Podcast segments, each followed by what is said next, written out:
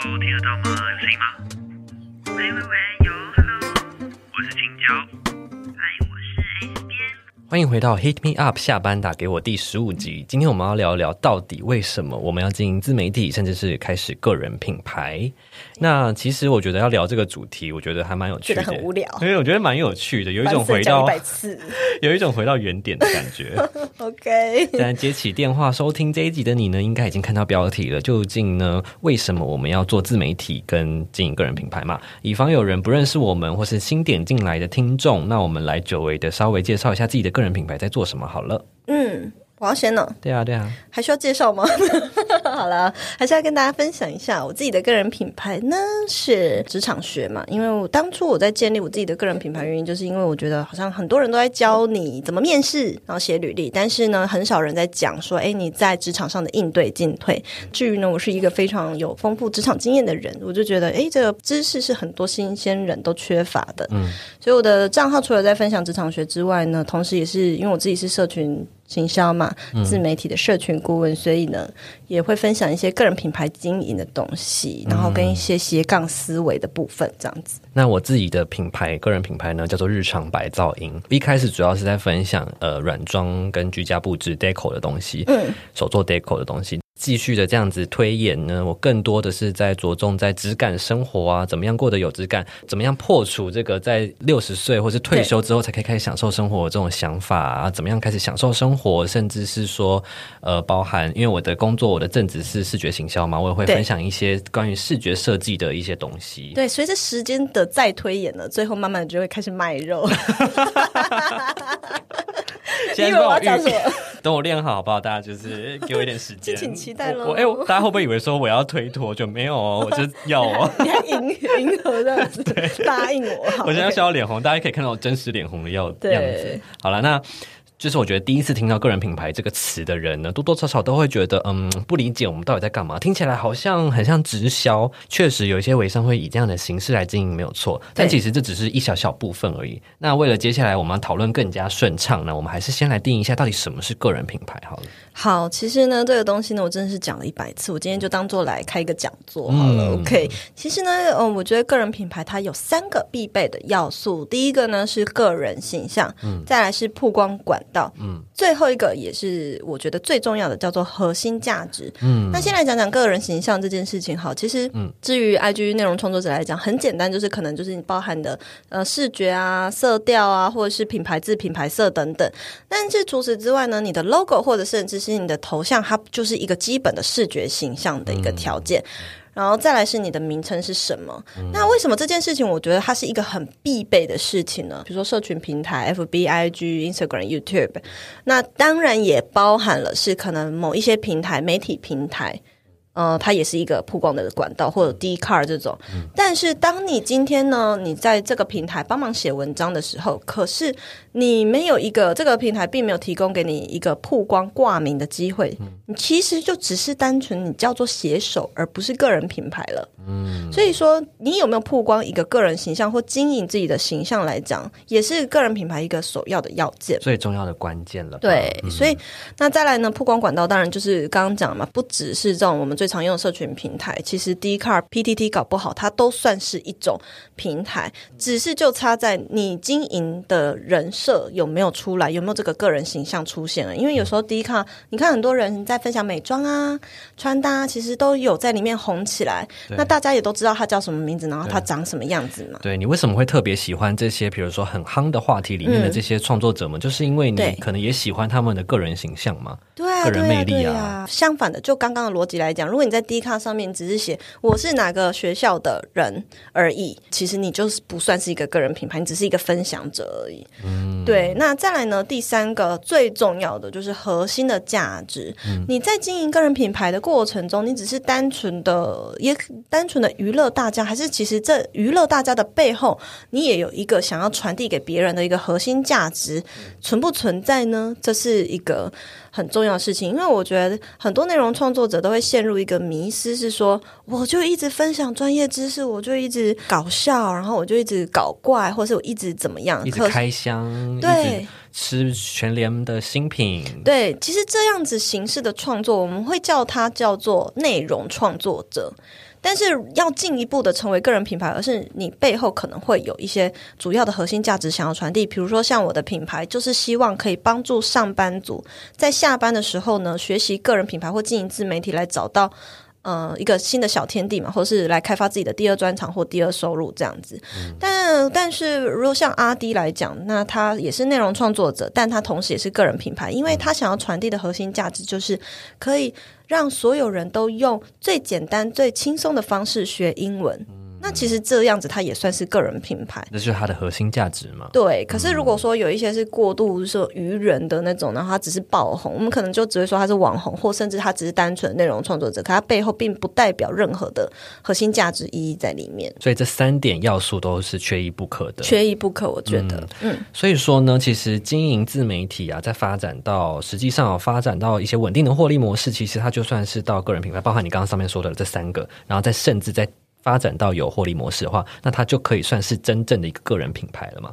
嗯，我觉得你没有获利模式，但是你具备上面这三个元素，其实你就是一个个人品牌啊。Oh, OK，, okay. 对，因为至于能不能够发展出获利模式，第一个我觉得是可能后面我们会讨论更深入嘛。嗯，可能不管是你自己的软实力、硬实力在哪里，还有就是每个人的规划不同。其实我有咨询过很多内容创作者哦，就是。不是很多啦，少数啦，也是有这样的人存在。他单纯只是想要把这个平台经营得很好，可他没有想要再用这个赚钱。嗯，他的职业有另外的规划，但是他觉得还是想要把这个东西做好。嗯，他觉得很好玩，然后沉浸在里面，热情所。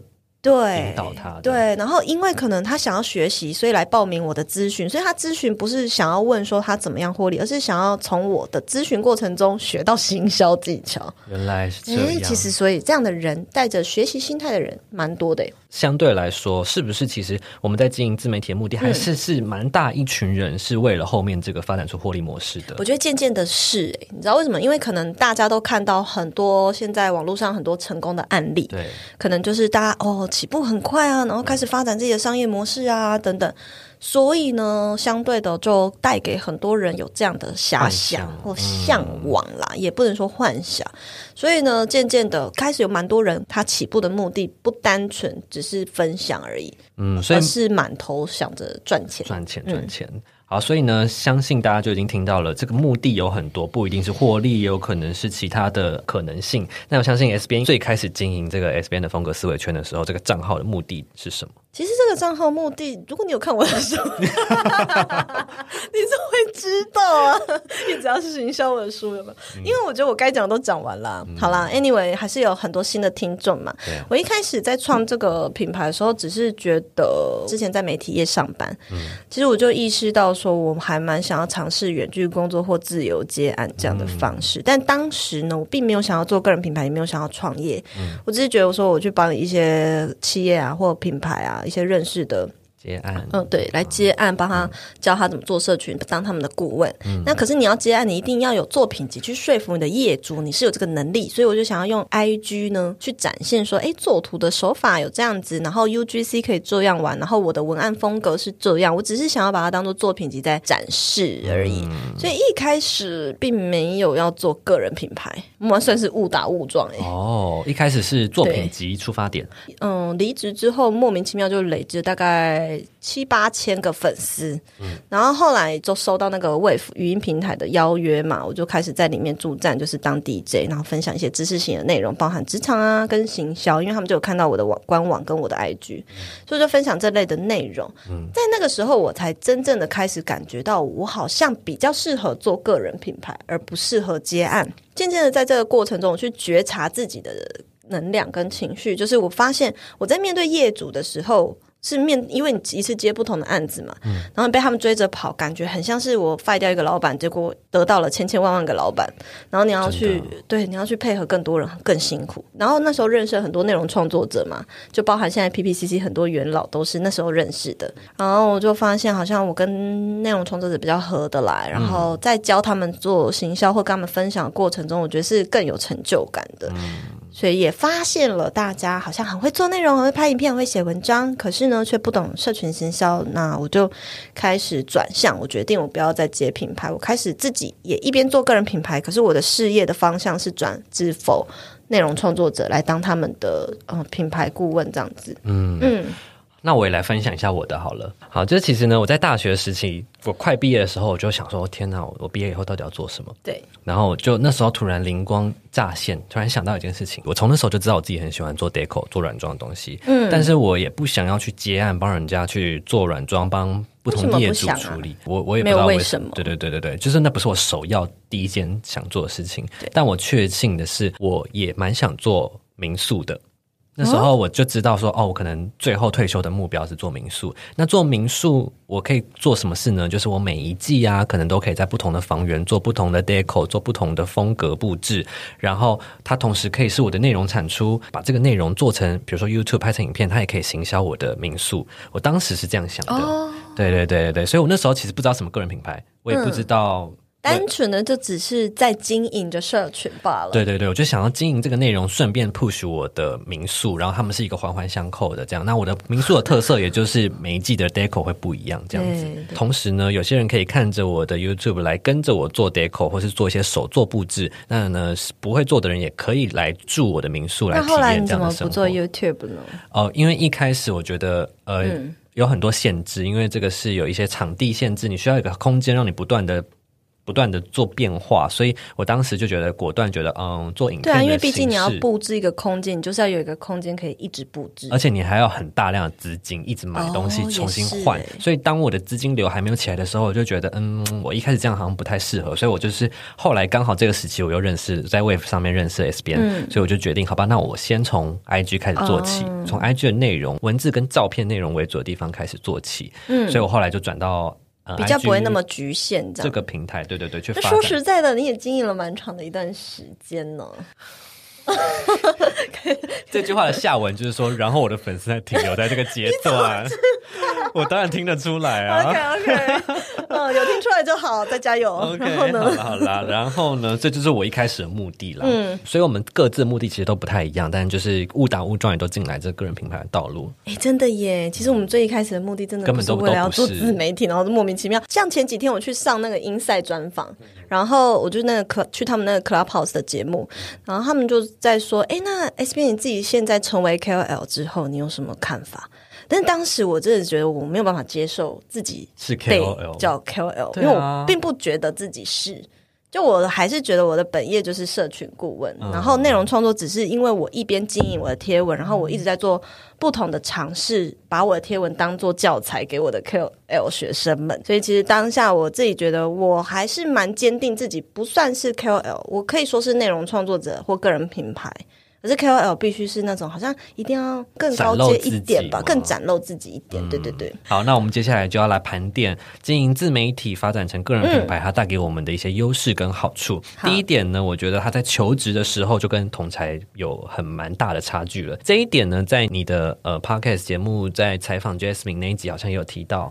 他说：“他说他在艾迪达面试被录用的时候，他就是因为他经营了这个 YouTube 频道，对吧？对对，大家如果有兴趣可以去听我的节目《让思想去旅行》，然后采访那个 YouTuber Jasmine，他就有分享。对，如果今天你是一个刚出社会的新鲜人，你是一张白纸，嗯，只有你的学历，那你能够做出跟人家差异化的地方，这个其实就是一个很大的差异化了。嗯，其实现在越来越多。”真的越来越多面试官会注意到你有没有在经营这些事情。就身为面试官的角度跟大家讲好了，为什么嗯很多作品集或者是面试的时候会。从 IG 开始，其实你说 YouTube 啊或者什么，的确会凸显你蛮不一样的一点。但是首先可能是你已经有一定的声量或粉丝群，嗯、呃，比如说 YouTube 它很现实，就是多少订阅啊、嗯，然后你的影片拍的好不好，其实它也要点开来然后看一下才知道。嗯、那我会建议，如果你是为了要求职不一样的话，是从 Instagram 开始。诶，怎么说？因为 Instagram 是一个可以快速帮助面试官在五分钟以内立刻就了解你是一个什么样的人。的地方，毕竟你你们想想看，那个 profile 一进来的地方，头贴就在那里了。简介就开始在写，呃，你有什么样的经验，你的核心价值是什么，嗯、你是什么样的人，就有自介了嘛。嗯、好，那其实如果你是为了求职，你可能还会补上一下自己的学历、工作经验，曾经是什么样的人。嗯、再来，我们往下滑，看到你的版面，其实不管是在设计，或者是风格，或者是是照片呈现的方式，都可以一目了然你这个人的美感，或是生活风格，或是你从图文的方式看见。你的想法是什么？然后再点开来看你的文案的时候，我们就可以看得到，哎，你这个人的表述能力，以及社群经营的能力，还有你是否有在这些专业知识上有独到的个人观点。嗯，我只要看一个版面，我就了解所有事情。所以，如果你要当做作品集。从 Instagram 开始，我觉得会是最好的，因为 Instagram 它特殊的策展方式，让它更能够快速的表达你这个人的。对呀、啊，当初我就是看到你的版面呢、啊。谢谢，我就是因为 我就是因为这一第一点，真的耶，我就是做了这个后，我才进到这个社群工作室。对对对、嗯，真的是因为这样子。好，那第二点呢，我觉得是新朋友啊，他也可以快速的了解你的价值观跟你在乎的议题。怎么说啊？就是呢，今天假设我们假设说，同样都是创作者的聚会好了，因为如果是一般人的话，可能更难理解我们在干嘛。可是，如果我们今天是进到一个创作者的社团的话，我就觉得，哎，这个同学呢，他可能是专门在分享如何让新手也能快速投资的。那我就知道，哦，他在乎的是这样子的议题呢，他分享是这样的内容。那我可以从他的贴文或是从他的文字里面发现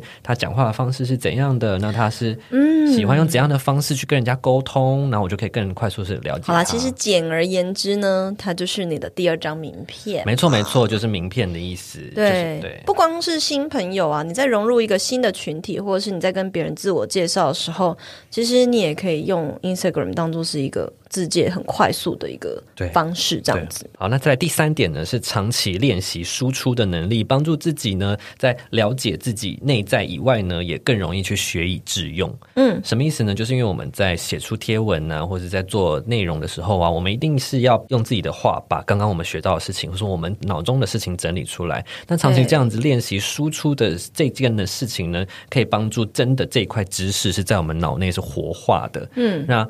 在活化的过程中，你也可以更了解自己对自己这个世界的想法是什么。我觉得这是非常重要的耶。它让 对对对，它让一个人才是在运转的。这不是一个机器，嗯，因为我要讲一个是这一集呢，这个东西呢，在我采访查理皇那一集，他也有讲到，哎，是吗？我忘记了，对。查理皇还蛮久以前的集数，很久以前，很久以前，嗯、他列出一个觉得做个人品牌对学生来讲有什么好处，就是有帮助于自我探索。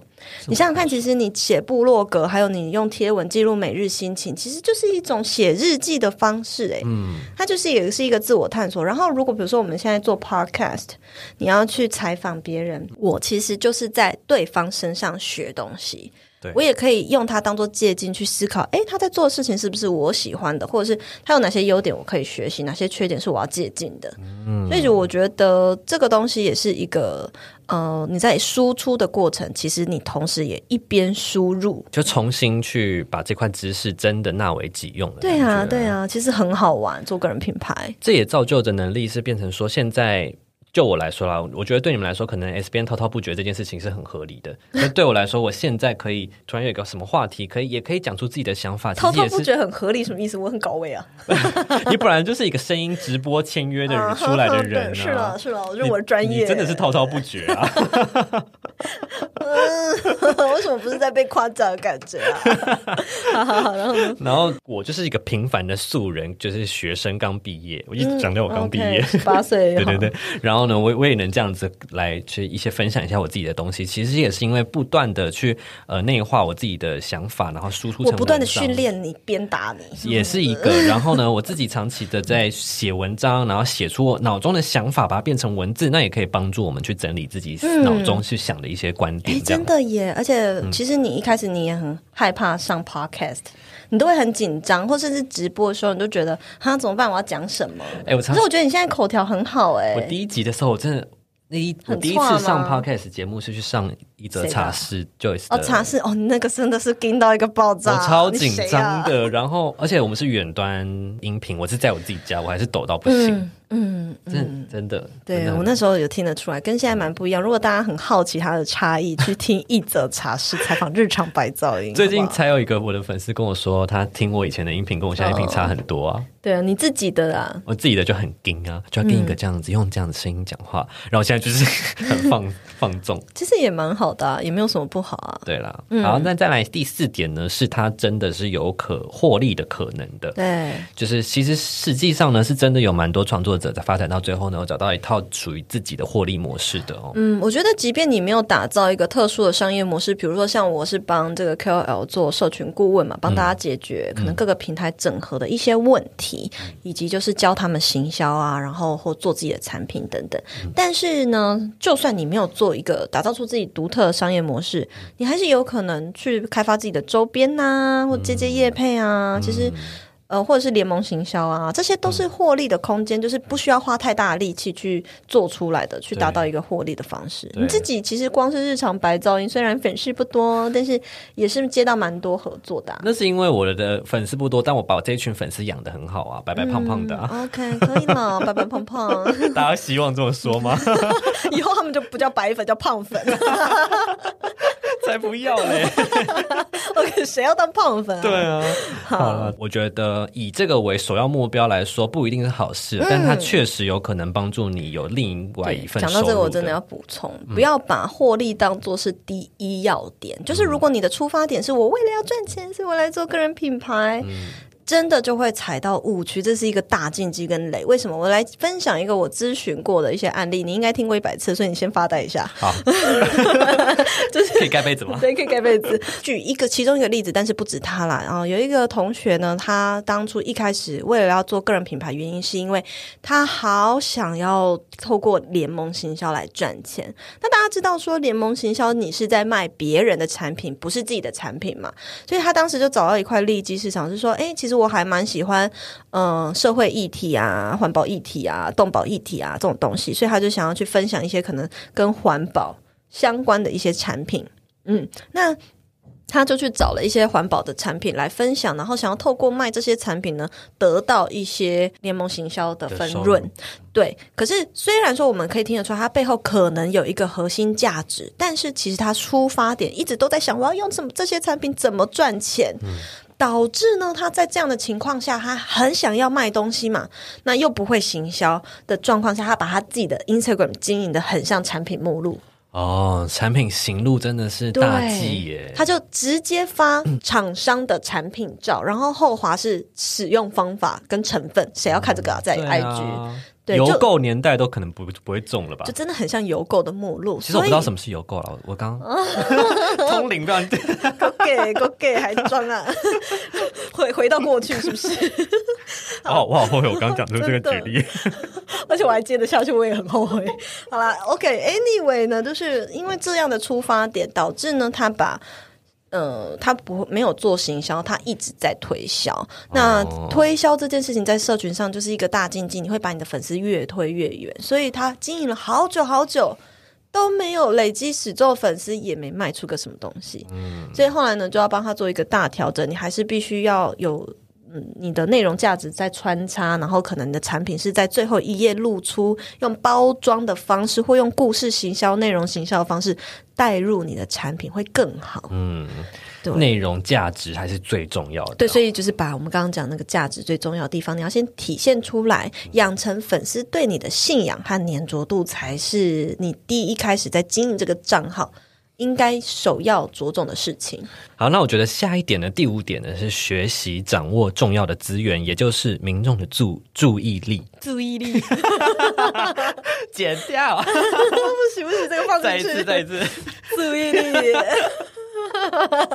这一定要放进去了。学习掌握重要资源，也就是民众的注意力。这样子有标准吗？嗯，OK，很标准，可以过。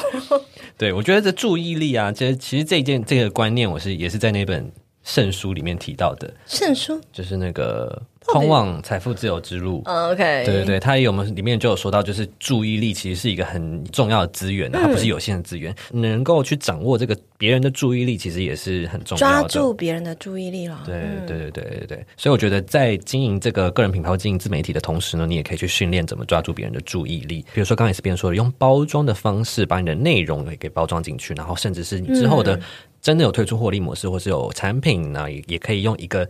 合理的方式去包装这个，让民众的注意力是可以在你身上的。对对，其实我觉得做个人品牌好处真的很多，嗯、包括刚刚讲获利，其实你就有可能帮你的职业做分散风险的一个准备。对对，然后再来呢是这个地方你在学习，你在分享，其实你会透很多人是这样一边学习一边分享，所以它会变成一个快乐的学习的状态。嗯，因为，我们承上启下，我们上一集说要快乐学习，其实个人品牌就是一个快乐的学习的状态，因为你是在分享你喜欢的东西啊，所以你自然而然为了要分享给别人，你也会有动力去学这个东西。嗯，所以我觉得就是相辅相成，你知道吗？嗯，不单单只是输出，而是呢，我们也同时在输入。嗯，也是帮助自己成长的一个管道，这样子。嗯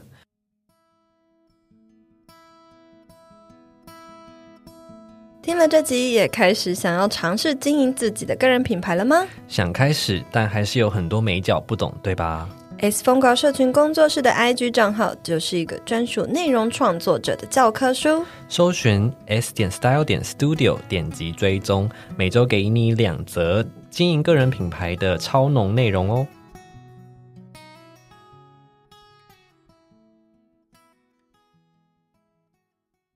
好，我们刚刚上半集讲了这么多，为什么我们要经营个人品牌？那我想要代替粉丝，或是现在在听的观众，再问你，月亮惩罚我。对，我们要惩罚你，我要再问你一个问题。身为首位自媒体社群顾问，你觉得开始经营自媒体需要做好哪些准备？听众在听到这个问题呀、啊，可能首要会觉得是不是呃，要会做图啊？是是对，期待我讲这些，对不对？可是我自己真的觉得啦，硬实力啊，什么技能那些，真的都还好，因为。技能啊，硬实力这种东西，就是你花钱上课，或者是你跟对老师，你就可以学的。或甚至有人自学力强一点，像你，你就自学力非常强，嗯、所以你就可以自己学习。但是我觉得更重，所以更重要的是心理准备。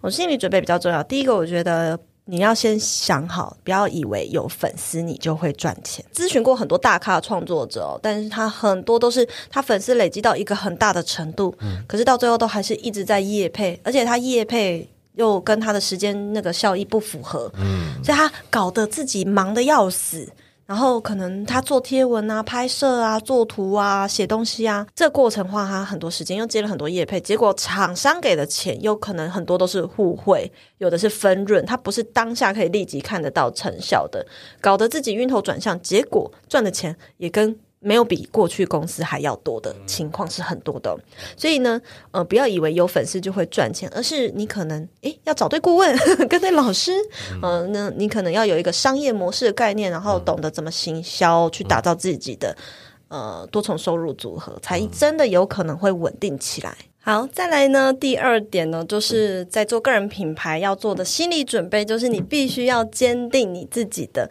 个人价值。对，因为呢，有很多个人品牌，就是这句话什么意思呢？就是很多人呢、啊，你原本可能预先你想要提供给粉丝的价值是 A，可是呢，随着你在经营的过程中，你看到别人做什么会成功，然后你也想要跟着做 B，结果你就因为。对自己的不自信或是自我怀疑，就一直改来改去，导致呢粉丝可能都不知道你在做什么，或者说对数据很着迷，所以呢你就想要做现在当红的话题，这样。对，就有时候有些人就是为了内容做，为了做而做嘛，为了要冲流量，然后就像你说的跟风这件事情是否有必要，也是。呃，创作怎么样去思考？你要怎么样跟风，可是又可以把这个东西跟自己的你的品牌价值还有你的内容结合在一起呢？嗯、对，这个也是一个很很大的问题。对对对。好，再来第三个呢，我觉得是大家可能都没有思考过的，认为做个人品牌啊，不就经营社群而已？可是实际上呢，做自媒体你必须要投入很大量的时间跟心力啊。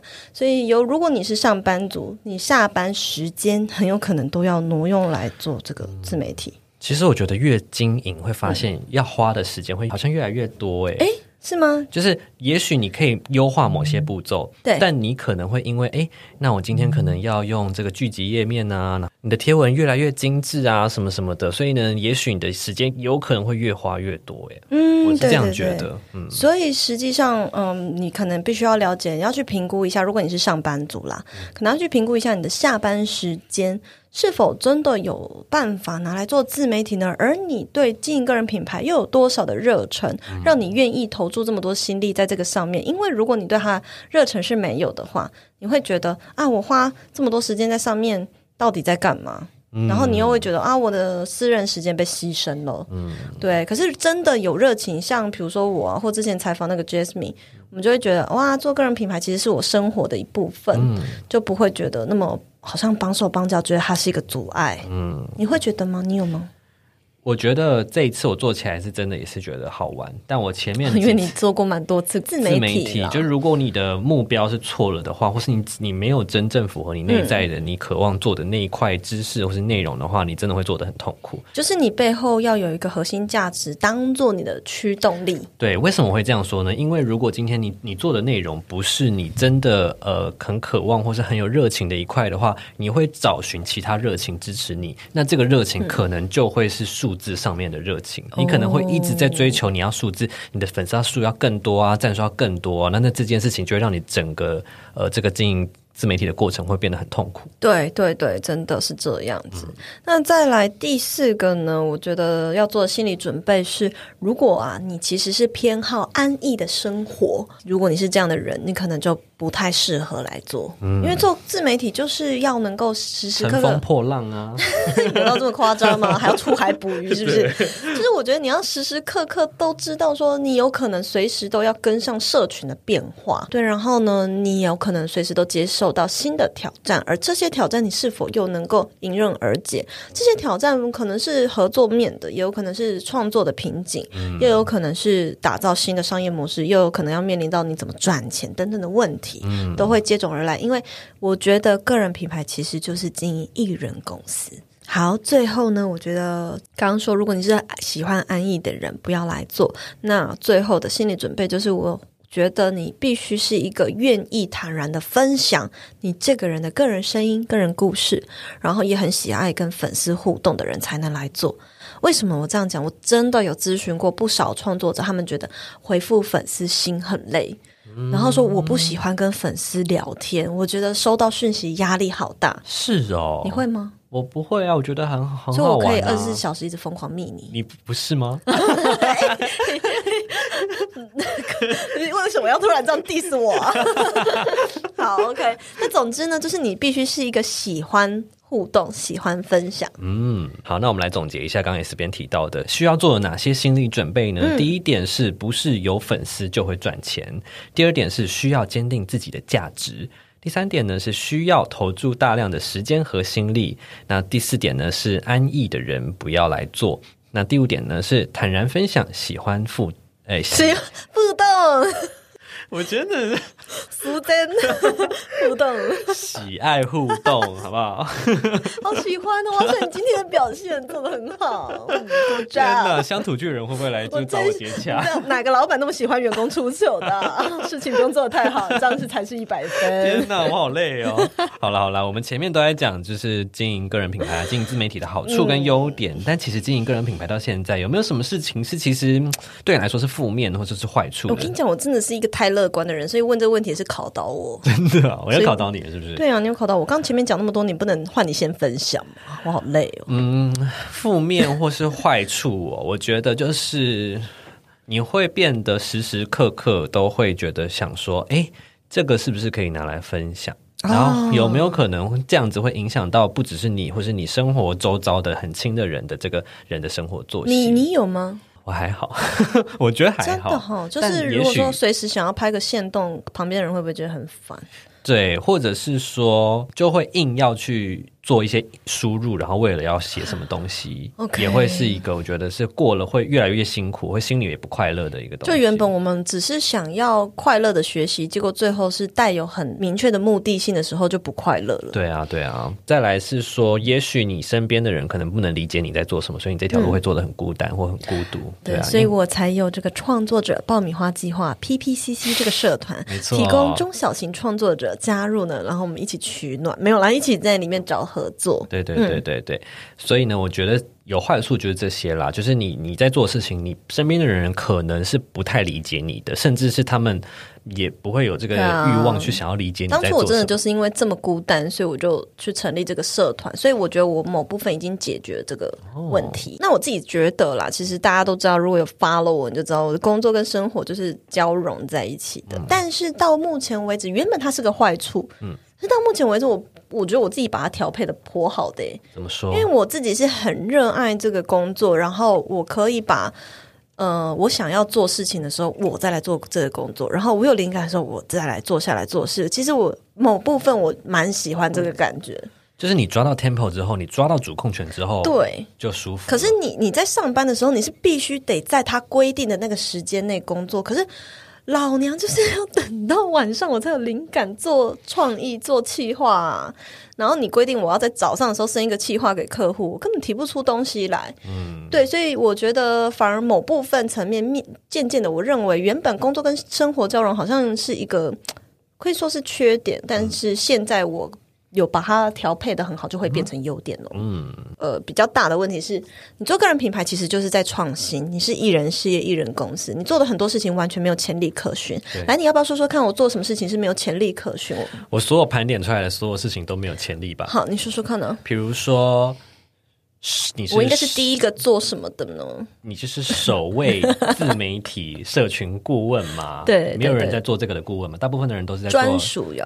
大部分的人可能都在做企业训练。现在渐渐有了，现在渐渐有了。现在渐渐跟着跟着有人跟着一起走。对啊，对啊，对啊，一起。对对对。然后呢，还有什么潜力呢？比如说，呃，在社群上面玩一些串联活动啊，跨界合作啊，或者是直播串联啊，像 PPCC 做的这些活动，其实也都算是以前可能比较少看到内容创作者在做这些活动吧，应该是不会看过的。因为像是以前，我觉得在以前比较多是 KOL 或者是一些网网哦，对，YouTuber 可能会做这些事情，但 KOL 我觉得应该是不太会，完全没有。然后内容创作者以前可能也没有，那也是因为 PPCC 这个爆米花聚会对才开始的俱乐部，就是把一群人串在一起。这群人包括了什么呢？包括远距工作、斜杠创业家，嗯，然后数位游牧。对，内容创作者，那我们简称他们叫做 Solar。对对对。对，然后我们就成立了一个俱乐部，是年会员的，叫做 donutis Club。啊，Solar 是什么啊？又要 say 是不是？S slash O OmniVision。L lifestyler 哦，E 是 entrepreneur，这个我永远不会念。就是呃，创业家。R 是 remote worker，远端工作者。我我就已经期待我可以这样念这串东西很久？我就塞给你了，谢谢。字幕也可以这样塞一下。对对对对对，好，总之呢，就是我们成立了这样的一个俱乐部，然后我们还做自己属于 Solar 的杂志。哎，错，杂志。第二季这哪有潜力可循啊？个人品牌做杂志。啊，对啊，对啊，对不对？所以其实我觉得做的每一件尝试呢，没有人跟你讲，因为没有人做过，谁会跟你讲这对还错？嗯，也没有人跟你说你这样的方法会中还是不会中。嗯，所以你做的每一件尝试，就跟做社群内容是一样，几乎都是一场赌注。嗯，做了才知道，做了才知道。嗯，但是我觉得我自己比较幸运的是，因为我过往工作经验很丰富，然后本来就都是一直在做营运嘛，嗯，那所以我还蛮清楚商业模式应该要怎么去弄。